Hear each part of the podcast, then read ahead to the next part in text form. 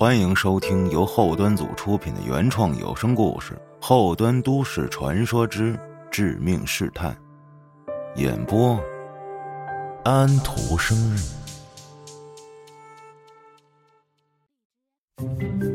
大家好，我是后端组安徒生，今天讲一讲我自己经历的一件事儿。去年五月，我去参加一位朋友的婚礼。参加婚礼，大家都知道流程。宾客们在参观了一场唯美又感人的新婚典礼后，只需要等着吃饭就可以了。在这期间，免不了需要和同一桌的人聊天哪怕围坐在一桌上的宾客互相并不认识，几杯酒过后也能聊成多年的好兄弟。我正和旁边一位伴郎打扮的西装男聊得火热，突然有人拍了我一下。哎，是你。我顺着他的声音抬头，站在我面前的男人十分陌生。虽然他一脸的惊喜，但我确实不记得在哪儿见过这个人。我也礼貌的站起身，仔细辨别了一会儿。这人穿了一身复古休闲装，身高比我矮一些，一米七五的样子，头发稀疏，额头的抬头纹深重。看上去四十来岁的模样。他摊开手，脸上挂着期待的笑容，仿佛在等待我也惊喜的说一句：“哎呀，是你呀！”他身边还有一个女孩，那女孩看起来比他小很多，也就二十七八岁，长得挺漂亮，穿着一件简单的吊带裙，肩膀上挂着一只名牌包。他也正在上下打量我。纤细的胳膊原本松垮的跨在男人的臂弯，此时狠狠的晃了两下，有些催促的意思。我真的想不起来在哪儿见过他了，只能说，嗯，对不住了，哥们儿，我是真不记得了。您是？毕竟是自己被人认出来，人家还那么热情，这让我多少有点不好意思。男人无所谓的摆摆手，憨笑着说。啊，我估计你也不记得，咱们就见过一次，两年前，在一个小餐厅里，是你帮我识破酒托的，有印象了吗？他刚说完这一句，旁边的女孩紧接着跟了一句：“哟，你还遇见过酒托呢？回来给我讲讲你是怎么被人家坑的呗。”那话里讥讽的语气十分明显。男人拍了拍女孩的手，安抚着说：“宝宝，你先回那边坐着，哎，我一会儿就过去找你。”女孩白了他一眼，没再说话，扭着高跟鞋走了。见女孩走后，他拉过来一把椅子，坐在了我的旁边。自那以后啊，我就一直想找你啊，想和你交个朋友呢。要是没有你。我可就真尴尬了。他说到这儿，我这才彻底想起来，我确实见过这个男人，是在两年前。其实那件事儿我记得很清楚，只是对于他的长相有点对不上号。如今这一提醒，全都想起来了。两年前的一天，我约了朋友下午乐队排练，中午我到了朋友家附近，一给他打电话。他居然还没起床呢，于是我在附近随便找了一家餐厅，打算自己先吃完饭，再给他打包一份带过去。那是一家酒吧加餐厅的综合餐吧，装修的有些不伦不类。不过我着急吃东西，也不会挑剔那么多。我一进门，里面没有什么客人，吧台那边有三个人，其中有一个身形健壮的大汉，另外一个看着像厨师。两个人坐在吧台内侧，吧台外面站着一位男服务生，三个人正在说笑闲聊。我进门后随意找了个靠窗的位置坐下，那服务生看了我一眼，见我自己找了位置坐下，便拿着一份绿色封面的菜单走了过来。他把菜单递给我，随后往门外看了一眼，似乎有些意外的问：“就您一个人吗？”“对呀，就我一个人。”原本那份绿色封面的菜单已经递到我手上，我也翻开了，只是还没仔细看。可他说完这句话后，却立刻从我手上把菜单抽走。他商业性的假笑着说：“不好意思，我拿错菜单了，您稍等。”说完，他快步走回吧台，和其他两个人说了句什么，随后匆匆更换了一本棕色封面的菜单。他说的话我没有听清，只看见那个大汉皱了一下眉头，站起身往窗外张望。厨师模样的人伸了个懒腰，挠着脖子，慢吞吞的走进后厨。服务生这时把菜单递给我，我翻了一下，感觉跟之前绿色的菜单也没有什么区别，价位也很正常。随意点了餐食和饮料，就打开手机数落着朋友的不准时。就在这时，一对男女走了进来，男人斯斯文文的，还透着一些拘谨，格子衬衫、工装裤。个子不高，头发有些稀疏，看起来有三十多岁。女孩穿着连衣裙，纤细高挑，非常漂亮。服务员见他们进来后，脸上露出了笑容。而我刚刚进来的时候，他可没这么笑。这对男女坐在我身后的沙发上，男人的位置与我正好背靠背。服务生拿着之前那本绿色菜单走了过去。因为男生和我离得近，再加上我们之间没有任何隔断，所以他说的每句话我都听得很清楚，甚至可以听见他翻菜单的声音。他的声音很小，带着一丝不确定。这里还挺贵的。这句话引来了对面女孩的不满。贵吗？我早就说过，你该经常出门见见世面的。自己一个人在家里都呆傻了吧？我经常来这家店的，觉得还可以呀。你要不喜欢的话，那就不要吃饭了，送我回家吧。呃，别呀，你喜欢就好。哎，我确实很少出来约会的。他说这句约会的时候，声音里就透着欢喜。嗯，你点吧，我也没来过这家，也不知道什么好吃。你想吃什么就点什么。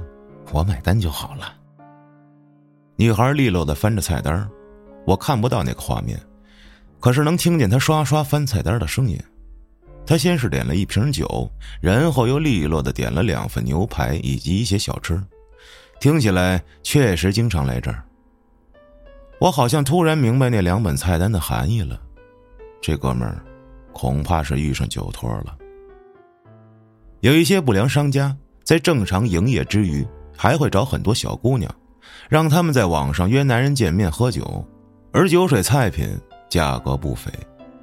他们通常会准备两份菜单，如果是普通客人，就用正常的菜单；对那些酒托姑娘带来的人，会拿出专门准备的高价菜单。不过这年头酒托确实不多了，而那些有点姿色想另辟蹊径的女生，随意调个凯子去夜店玩，来个卡座。再开瓶黑桃 A，赚的提成比当酒托收入高多了，也更稳定。就凭这姑娘的姿色，绝对轻松又简单。这时我点的东西上来了，一边吃一边听他们两个人聊天。这男人明显被女方压制的死死的。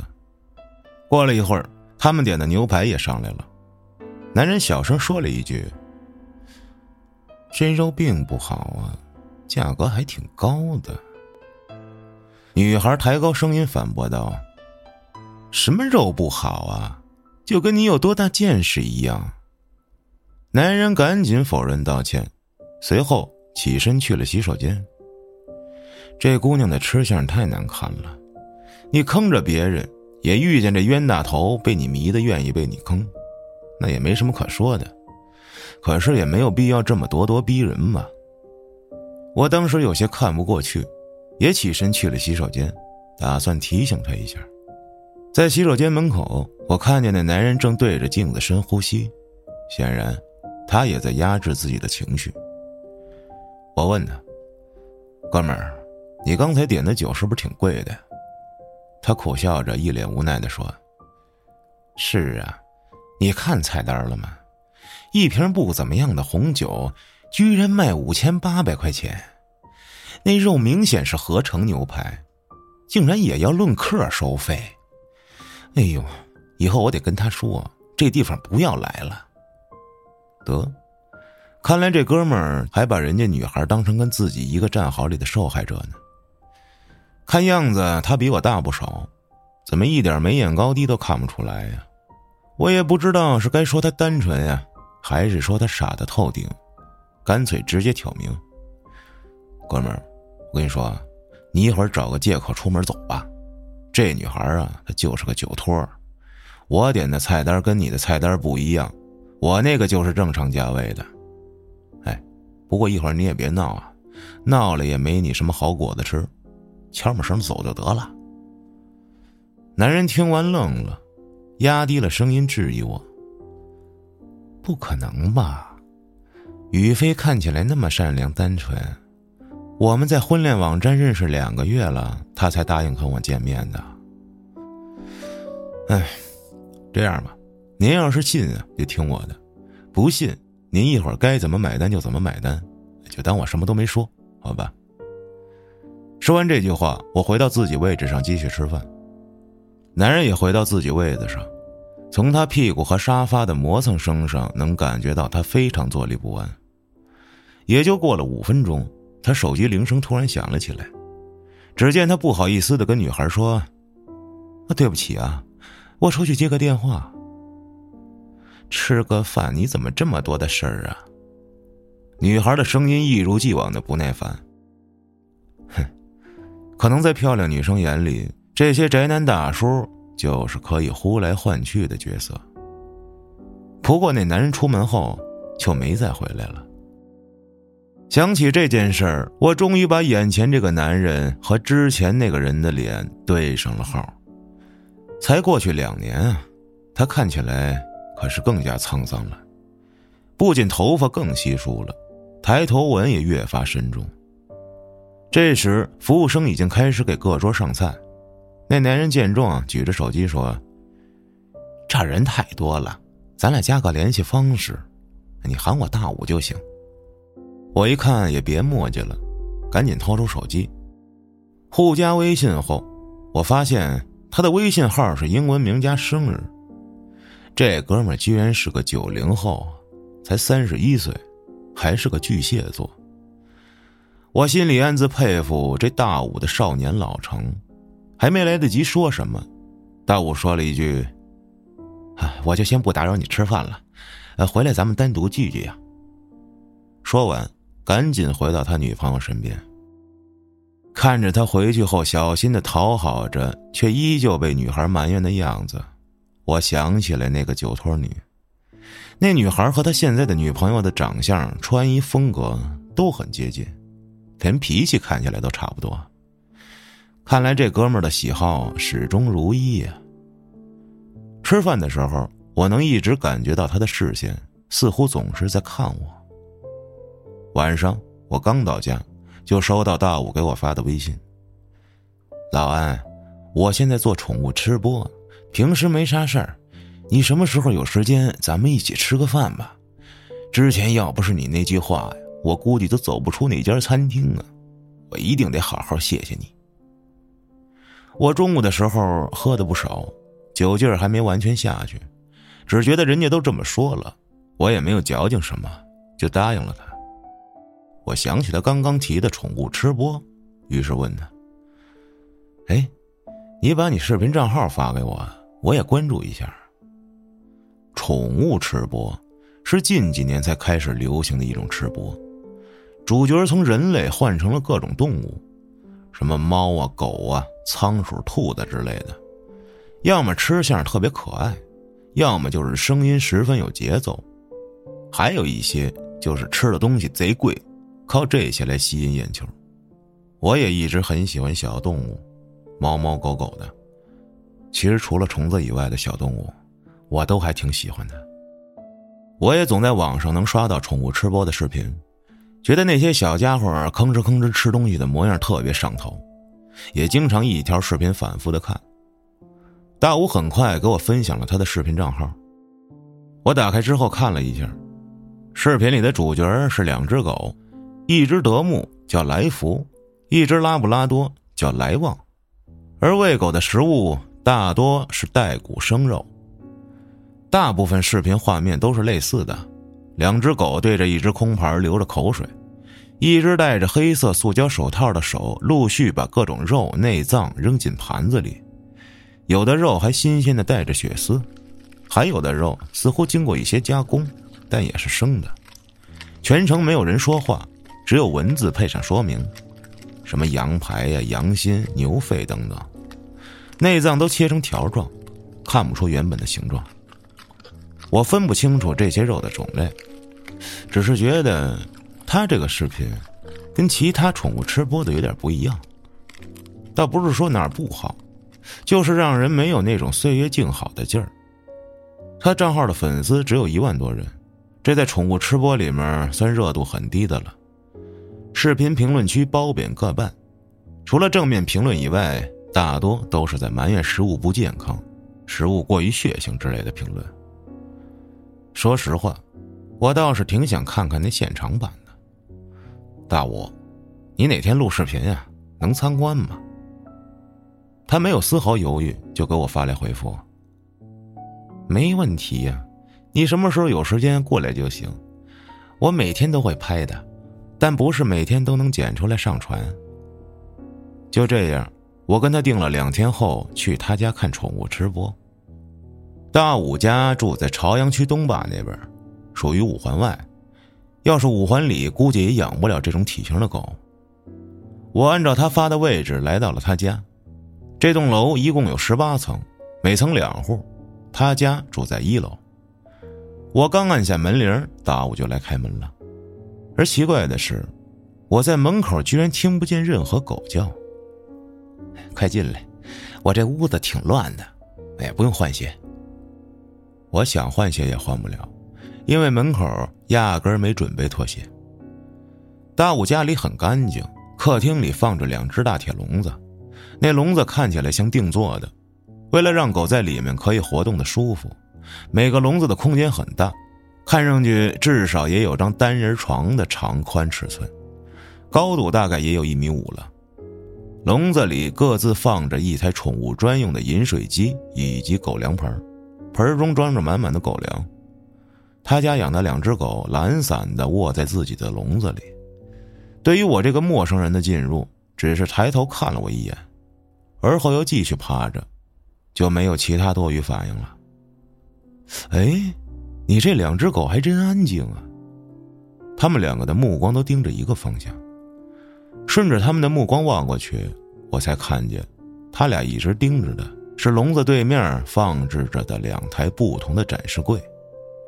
展示柜里面有大大小小各种形状的肉条、肉块。这两个柜子一看就是商用的，商用电器不仅耗电量大，这噪音往往也不小。就算为了养狗需要储存的肉量很多，可以买大冰箱啊。用这种柜子，猛地看上去血淋淋的。大武从厨房里拿了一瓶饮料，笑着说：“幸好他俩安静，要不就冲他们这个体型，再闹腾点的话，哪怕是五环外我也养不了啊。”他把饮料递给我，见我正在看那两排放肉的柜子，说。这冷藏柜和干式熟成柜都是给他们准备的，我都把他们吃的东西单独放着，比较安心。吃播做久了，他们也开始挑嘴，天天只盯着肉，这准备的狗粮一口都不碰了。冷藏我还能明白，不过你至于弄这干式熟成肉吗？这么高端的吗？我见过奢侈喂狗的。但没见过他这样无效奢侈喂狗的，主要是用熟成肉喂狗，那纯粹多此一举嘛。这种干式熟成法起源于国外，他们会把优质的牛肉放在零到四摄氏度的恒温、恒湿而且通风的环境中，让鸡肉里的血水慢慢流进，肉的表层风干硬化，那些牛肉在这种湿度、温度中会慢慢发酵，肌肉纤维变得松散。组织变软化，而这过程中产生的鲜美肉汁又被硬化的外壳锁住，反过来渗透进肌肉纤维。这种肉通常会在熟成间或者熟成柜中放置二十八天以上，最后出来的成品肉质浓香，还会有奶油和坚果香味儿。但因为这种操作方法本身会让肉脱水减重一部分，再加上食用的时候还要削掉外面那层风干硬壳，因此这样高损耗的牛肉价格也十分昂贵。而且最近咱们国内又有了新吃法，干式熟成鸽子肉。我的天哪，比小鸡仔还小的鸽子，你熟成完了缩水了以后，那还能剩啥呀？大武这台熟成柜里的肉，就是很普通的牛肉。哪怕我对肉类没有什么研究，也知道这些到不了什么 M 五、M 七的级别，只是普通的瘦肉，还有的肥瘦相间，而且肉块不大。除了这些能分辨出来是肉的东西以外，还有一些外面包裹着黄色以及棕色的大块我问大武：“这也是肉啊？”“对呀。”这是分别用黄油和巧克力包裹起来的肉，这样包裹完再进行熟成处理，会增加更多浓郁的香气。狗不能吃巧克力，但是被巧克力温柔包裹的肉可以吃啊。这肉，它既有巧克力的香味儿，又不会对它们产生伤害。哎呦，哥们儿，你这可以呀！我忍不住对他伸出了大拇指。可是我也有疑问，这不管肉的香味发展到了什么地步，这肉就是肉啊，狗就是狗，这狗的味觉可比咱们人类差远了，他们根本也分辨不出这熟成肉是不是比普通肉的味道更好啊。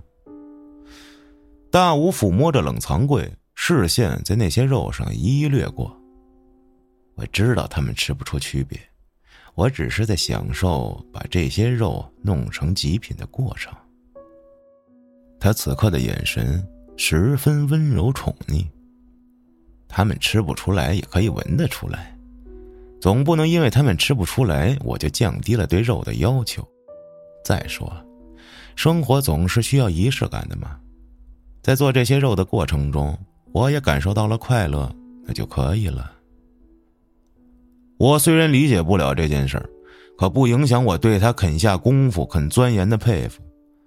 听他说了半天，我都快有食欲了。哎，你弄的这些肉，你自己尝过吗？大武可能没想到我会这么问，喉结一上一下动了动，吞咽了一口口水，说：“嗯，我肠胃不好，你最近一年都吃素。”哎呦，好家伙，给你馋的，这等于折腾半天，结果自己都享受不了。哼，我现在终于明白这评论区为什么有人感慨人不如狗了。虽然我吃不了，但是看着自己养的狗狗吃肉也很开心呢。大武看了一下时间，哈哈，也该喂它们了，我去收拾一下啊。他家的房型是两室一厅，从客厅就能看到大卧室是居住的地方。另外一间小卧室则是专门的拍摄场地，里面摄像机、补光灯等设备一应俱全。屋里的窗帘拉得很严实，四面墙壁以及房顶上都贴满了隔音棉。大屋走进小卧室，调整好摄像机以及灯光后，出来戴好塑胶手套，带着不锈钢托盘开始选肉。他先从熟成柜里拿出一块肋排。仔细看了看上面贴的日期标签，就把这肋排放在了托盘上，随后又打开冷藏柜，取出几块内脏。老安，你等我一会儿啊，我去收拾一下。哎，我能看吗？大武并没有拒绝我，只是脸上表情有点不自然。当然可以。我跟着他来到厨房，他的厨房设备十分专业。除了日常的厨具以外，菜板、刀具都有两套，而最引人注意的，是他这厨房里居然有一台切骨机，这种设备连小型肉铺都不一定能看得到。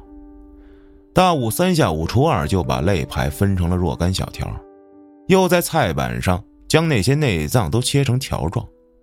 等他把这些东西全部拿到摄影房间准备好后，才把两只狗放了出来，领到镜头前。那两只狗很听话的待在摄影机前，守着自己的盆子，眼睛也一直盯着那盘肉，口水不停的往下掉。打开摄影机，大武开始往狗盆里放肉，每次他都会给两只狗均匀分好相等分量，绝不偏心。就这样，他一边放，狗狗们一边吃。配合的十分默契。此时的大武满面红光，没有出声，可嘴角却上扬着，显得格外满足。我只觉得他比吃肉的这两位都幸福。本以为之前看他视频觉得不舒服，也许是剪辑的问题，但此刻我再次感觉到了不舒服。说不上是哪儿别扭。终于，肉吃完了，拍摄结束了。啊，结束了。那只叫来旺的拉布拉多突然跑到客厅，对着靠近隔壁的那面墙开始狂舔。那墙面已经被舔得露出里面的水泥，显然他不是第一次干这事儿了。来旺一边舔着墙皮，一边发出呜呜的声音，眼睛还盯着我。我说不出他那眼神的意味，可此刻我真心觉得。这来旺的眼中是有情绪的，从我进门就表现十分乖巧的狗，突然做出这个反应来，确实让我很意外。他这是怎么了？大武耸耸肩，慢悠悠的收好设备，再把那只叫来福的德牧继续关进笼子，最后才去牵来往，安抚来往的同时跟我解释着：“嘿，隔壁也是我家，是我继母以前住的房子。”哎，其实我家吧有点复杂，母亲去世的早，父亲一个人把我养大。在我小时候，他忙于事业，没时间管我。后来我长大了，他也干不动了，就想续弦，给自己找个老伴儿。一开始我十分反对，为了让我安心，父亲在二婚前就把家里的几套房产以及其他财产都转到我名下。后来他生病去世，继母继续住在隔壁。其实他也有自己的孩子，但我觉得他陪父亲度过晚年，于情于理，我给他养老也没什么。直到一年前，他也去世了。料理完后事，我就把那间房子关了起来，偶尔会过去开窗通风，打扫一下。大武低头盯着那块被狗舔掉的墙面。他的脸在背光处，我看不清表情。来旺是两年前来到我家的，他当时还有个姐姐，我继母喜欢他姐姐，就经常养在自己身边。你说这人岁数大了，怎么不知道消停呢？也不看看自己那老胳膊老腿的，折腾得动吗？哼！继母死了以后，来旺的姐姐也死了，在那之后。他就总爱舔这边的墙皮，可能是想姐姐了吧？没办法，反正我这屋子也被他们霍霍的差不多了。他站起身，把来旺领进笼子里。确实，这屋子里虽然很干净，但是可以明显看出来有养宠物的痕迹，墙上、沙发上各种挠痕。这时候门铃响了，大武皱了一下眉毛，又很快舒展开。估计是我女朋友，本来跟他说今天别过来的。他跑去开门，门外站着的正是前天婚礼上见到的女孩。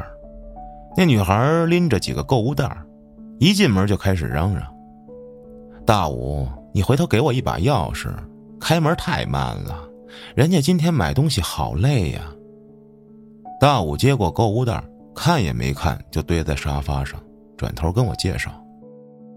老安，这是我女朋友小文。女孩才注意到我，她非常自来熟，不等大武说什么，就跟我打上了招呼。我上回听大武说了，多谢你呀，要不是你啊，就这傻子得被多少女孩骗钱呀？哎，我听说你有自己的节目，能加个微信吗？我就喜欢听恐怖故事。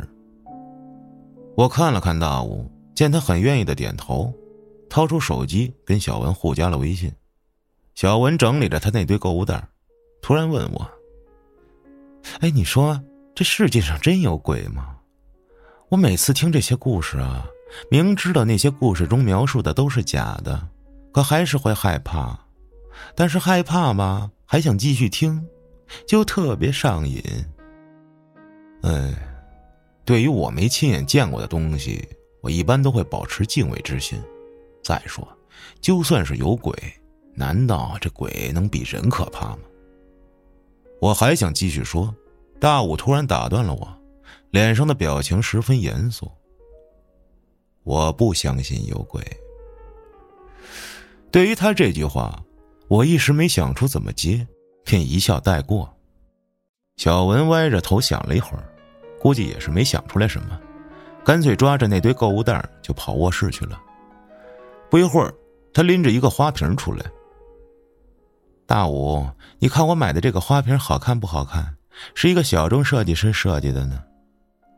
那花瓶的形状很新颖，是由两个大瓶和一个小瓶连在一起烧制的。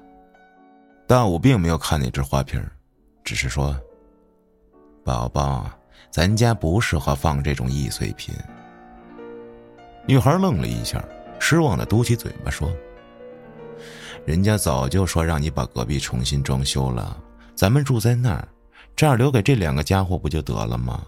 难道你还要我总跟着两只狗在一起啊？总觉得他们眼神奇奇怪怪的，不像正常的狗。你要是没有时间呀，就把隔壁的钥匙给我，反正你的银行卡在我这儿，我去装修就好了嘛。你胡说什么？大武突然生气了，脸色严肃的跟他说。我跟你说过很多次，狗也能听懂人的话。你如果善待他们，他们就会善待你；你如果对他们不尊重，那他们对你也不会友好的。小文看了我一眼，可能是觉得大武在外人面前给他弄得没有面子了，冲进卧室，甩上门。嗯，大武，要不我先回去吧，你们俩好好说啊。这周末咱们聚一聚。大武似乎还在气头上，把狗安顿好，拉着我出了门。现在不是饭点我俩步行去了他家附近的一个咖啡厅。这一路上，大武都气呼呼的，一直走到咖啡厅，他这才算冷静下来。他突然笑了一声，问我：“这有的女孩怎么越惯着越要命呢？”我俩谈恋爱的时候就把银行卡给他了，我告诉他。我现在事业很普通，收入也不高，那卡里是我们以后生活的储备资金。其实卡里钱不多，但是也足够普通人家过几年舒服日子的了。他花多少我都没管过，连支付短信我都没开。我就想知道他有没有和我长远生活的打算。看目前的趋势，并没有。我明白他指的是那些购物袋。看 logo 也知道这一次消费不菲，可情侣之间的事儿跟酒托的事儿并不一样，不管发生什么事儿，也只能说是一个愿打一个愿挨。你愿意用银行卡来考验人家，那你就得接受后果。自己的女朋友不就得宠着吗？他前半句说的也没什么问题啊，你旁边那房子空着，不也没别的什么用处吗？大武磕巴了一下，低下头说。是没人住，我就是不想动父母的东西。他这句话显得很假。刚刚说起他父亲和继母事儿的时候，都没这么伤感。我干脆转移话题。之前那个酒托后来没再骚扰你吧？他叫宇飞，后来他又联系我了，跟我道歉，说自己也是被逼无奈的。大武说这句话的时候，更像是在讲述别人的事儿。我心里只有一个想法，那准是架不住美色又联系上了呗。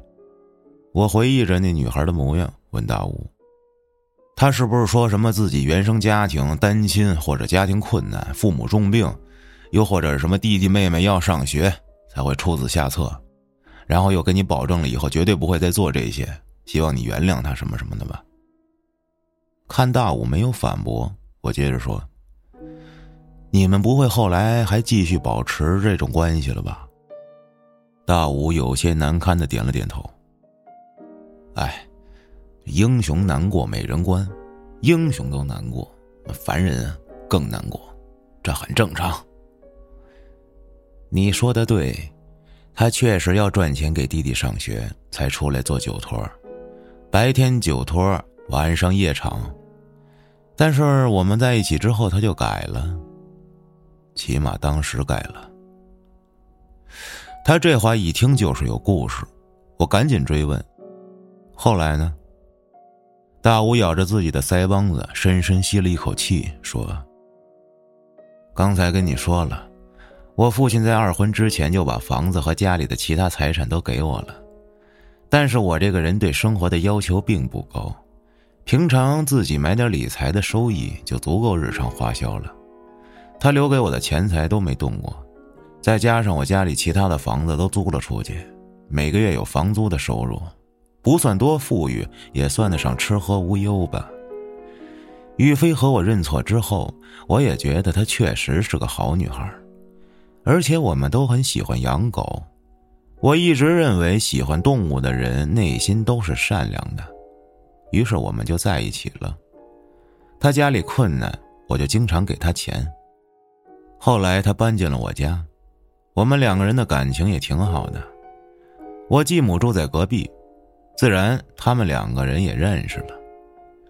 可没有想到的是，宇飞和我继母越走越近。其实这本来也算是一件好事儿，继母也是我名义上的母亲，他们相处和谐没什么不好的。直到我发现，大武没有再说下去。他扬起下巴，喘着粗气，两只手握在一起，手指关节发出咔咔的响声。过了一会儿，他平复了情绪。没什么，后来发生了一些事儿，我们就分手了。我继母没多久也生病去世了，再提这些也没什么意义了，算了。见他不愿意说，我也就没再追问，只觉得刚才的话有哪儿不对。但一时间也想不出来。聊了一会儿闲话后，我送他回家。我的车停在他家楼下，互相道别后，他进了楼，我上了车。看见他没有回自己家，而是站在他隔壁的房门口，敲了敲门。门开了，我看不清楚开门的人，只看见一条纤细的手握在门把上。这是他的女朋友吗？不过他女朋友不是没有钥匙吗？看着已经关上的房门，我没再多想，驱车离开。人与人之间总是有各种莫名的缘分。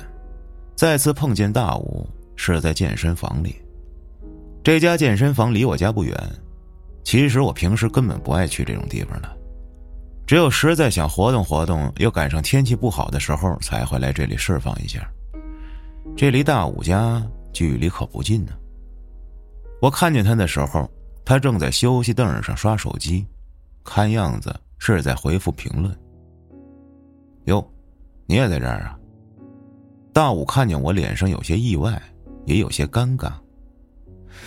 那老安啊，真巧啊，你也在这儿健身啊？对呀，我家就在附近。你怎么来这儿了？我陪我女朋友来的。他指着里面一个正在练普拉提的女孩，我视线随着他手指的方向看了过去，那女孩并不是小文。哟，换人了。是啊，小文主动和我分手了，这个是我新女朋友。我正好刚运动完，也在大武身边坐了下来。嗯，你这衔接的挺快呀，这有俩月吗？可以呀。哎，而且你这眼光哎，始终如一啊。我们分手两个月了，新女朋友才认识半个月吧，也不算多快吧。大武看似谦虚的样子，更像是在回避这个话题。我坐在他身边，掏出手机，也许是出于八卦的心理，开始找小文的微信。我和他加上微信后，并没有说过话，只是经常能看见他发的朋友圈。自从加上小文微信后，就对这位女生每隔两三天就要晒各种购物下午茶、深夜 emo 求关注的朋友圈频率十分佩服，干脆把她屏蔽掉了。也不知道大武那卡里有多少钱，如果是普通家庭，几年的开销，按照他的购买频率，估计已经没了一半了吧。我找到小文的微信，发现他最近两个月什么都没有发。你俩都散了两个月了，自从你俩分手以后，他可就没再发过朋友圈了。哼，他倒是想发，他们一个两个的都是一样。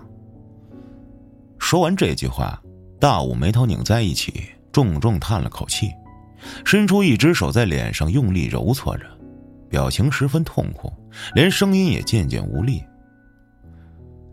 他离开的时候，他说自己是真心想跟我好好生活的。说是我误会了他，我信吗？我该信吗？就算我相信，也晚了。哎，你别这样说呀！要是真后悔了，过去主动给人家姑娘低头认个错也不丢人呀。突然，我翻到一条小文的朋友圈。我问大武：“你生日是什么日子？”大武没想到我会这样问，说：“上个月二十三号，怎么了？”我把手机递到他面前：“你赶紧去追小文吧，你自己看看。那条朋友圈有两张照片，一张是份孕检报告，另外一张是小文之前买的那个花瓶，配的文字是。”等他过生日再告诉他这个惊喜吧，我们以后就是三口之家了。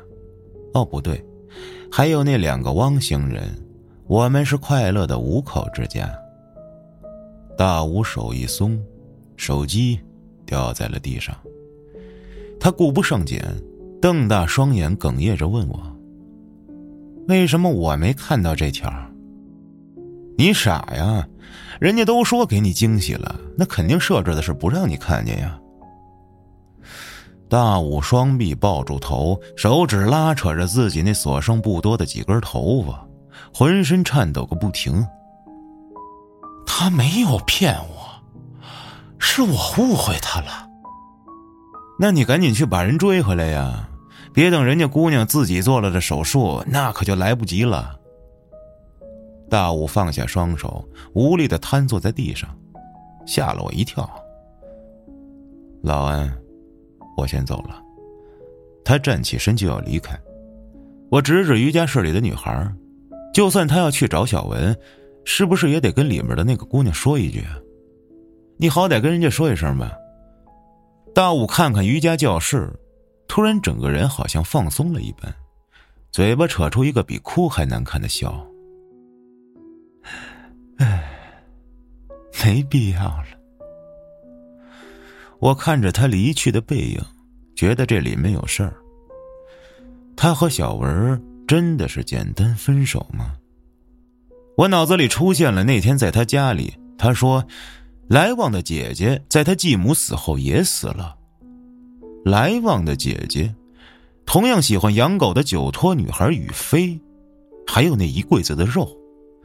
以及最后这句“来不及了”，这些画面在我脑子里来回交织。我赶紧追了出去，可是大武已经消失在健身房门口。既然追不上人，干脆就去他家堵人。我开车直奔大武家，我是更希望能在路上追上他的，但是没有。到他家小区的时候，才看见他的车在前面，也刚刚进了小区。总算是追上了。在他进楼道的时候，我也下车，藏在楼道外面。凭直觉，我觉得他不会回自己家。果然，他敲的是隔壁的房门。就在门开的那一刻，我赶紧冲了进去，在大武进屋之前拦住了他。开门的是一个女孩，准确的说，是一个坐在轮椅上的女孩。那女孩脸色十分苍白，透露着常年不见日光的气息。她惊恐的看着我，求救一般抓住大武的胳膊，张大嘴巴，发出啊啊啊的声音。我这才发现，他的嘴里空荡荡的，只有半截舌头。而最重要的是，这个女人的脸，我竟有点眼熟。这，这不是那个酒托女孩雨飞吗？大武冲我咧了一下嘴，显然，他现在的模样平静多了。对，他就是雨飞，当年那个酒托。我看着雨飞。他的样子很明显就是大武造成的，可现在，他却紧紧抓住大武的胳膊，仿佛那才是他的救命稻草。大武拍了拍他，走到他身后，推动轮椅。老安，进来坐。我倒是没多想什么，就算这个人有问题，就他那体格子，我还真没放在眼里。这间屋子的户型和他自己住的那间是相对应的，整个房间的窗户都被封死，屋子贴满了隔音棉，能看得出，隔音棉很厚，显得整个屋子的空间都比隔壁要小一些。把雨飞推进卧室后，大武进厨房端了一杯水出来，递给我。刚运动完挺累的，喝点水吧。看着那杯水。我并没有伸手，大武也低头看了看手中的水杯，笑了下说：“哼，我就知道你是不会喝的。”哎，他把水杯凑到自己唇边，抬头一饮而尽，随后一屁股坐在沙发上，像是全身的力气被抽空了一样。原本雨飞和我的感情还不错。可是他和我继母熟识之后，不知道被灌了什么迷魂汤了。我估计是继母承诺给他一笔钱。哼，你说他是不是傻呀？如果我们好好生活，以后结婚了，我的东西不就是他的东西吗？总之，他们两个人想要合伙弄死我。只要我死了，这点家底儿就都归我继母了。谁让我没有别的合法继承人呢？继母可能是觉得跟了我爸这么多年太亏了吧，他也花不着这钱，估摸着就想临死之前给自己的子女捞一笔。可我明白，不代表我会坐以待毙。他俩的阴谋被我发现了，想害死一个老人还是很简单的。他的子女对他的关心并不多。不过他的肉，来福一点都不喜欢，可能是因为太老了吧。不过，他们倒是都喜欢宇飞的肉。我让他看着自己的双腿被切下来，然后被精心的料理，接着再喂给他最喜欢的来旺。听他说着。我想到之前还曾对他冷库里的肉产生过食欲，顿感一阵恶心。他们最终也没害成你，你放过他们不行吗？尤其宇飞现在这个模样，哪里还算是个人啊？你是不知道，他这样生不如死。哼，他一开始也是这样觉得的。尤其当他看见自己的双腿被我切下来，又被自己养的狗吃掉的时候，哭得晕了过去。可是又怎么样呢？慢慢就习惯了，习惯了也就自然了。日子久了，他反而更加依赖我，更觉得自己离不开我了。后来，我又交往了三个女朋友。哼。他们都是一路货色。大武的眼神空洞，对我说着事情的经过，但更像是在自言自语。经过雨飞之后，我都用钱来考验别人。每次我把银行卡给他们，告诉他们，这是我全部的钱，这是给我们以后生活存的钱，因为我自己平日里很节省，却一下子给他们那么一笔钱，哼，这让他们觉得自己魅力大，觉得拿捏住我了，全开始对我吆五喝六了。其实那点钱只是一个试探。我只是想看到有女孩会为了我们的未来做打算。可是他们只会刷卡购物，刷卡美容。小文也是这样。在咱们相遇的那次，我就已经计划好了，把他也变成狗粮。只是我没想到，他可能不是我想的那样，他可能真的想长久和我生活的。我更没想到，他怀了我的孩子，而我，哦，居然杀了我的孩子！你把小文还有之前的女朋友都喂狗了，我简直快要吐出来了。尤其想到小文的肚子里还有他的孩子。大武听我问完这句。像是某根神经被触动了一样。啊，对呀，这是我能想到最好的毁尸方法呀。反正来福来旺，他们分不出人肉和牛肉的区别。狗的味觉不敏感的，对吧？他们失踪这么久了，就没有人来找过他们吗？你可是杀了人了，居然还能在那个房子里住，还拍视频。当我说完这句话的时候，突然发现屋子里不知道从什么时候开始飘出了一股香味儿，我的头有些晕，大武的身形轮廓在我眼里也开始渐渐模糊了起来。我甩了甩头，然而这种感觉并没有好转。坏了！大武从沙发上站起来向我走来，边走边说：“哼。”那些女孩半年也不会和家里联系一次，再加上没有固定工作，失踪了也不会有人问的。至于你说的证据，都在狗肚子里。不过，我现在累了，想彻底结束掉这一切。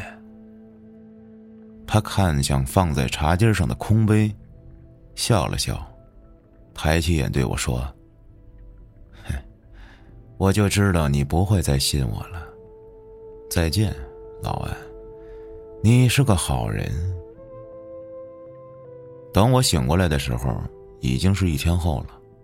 我从我车上的副驾醒来，而车就停在健身房楼下，手机里还有一堆未接来电。我的头还晕着，顾不上回电话，赶紧打车去大武家。这时，他家楼下围着很多人。我听见有人议论着，说这里有两个人自杀了，喝的百草枯。我没有再往里走，转身离开了他家。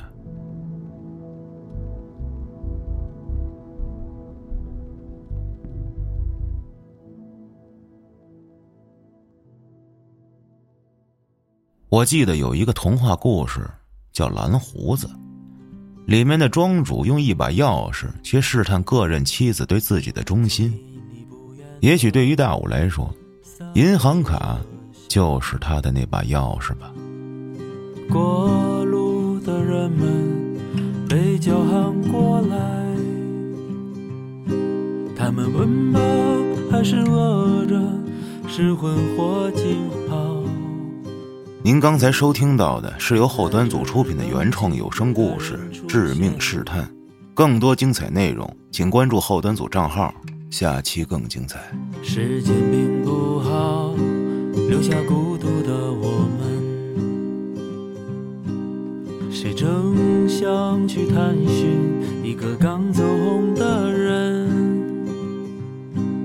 无谓的争吵，为了一个名字的记号。让我如何同情你那陌生人？那些追寻自由的，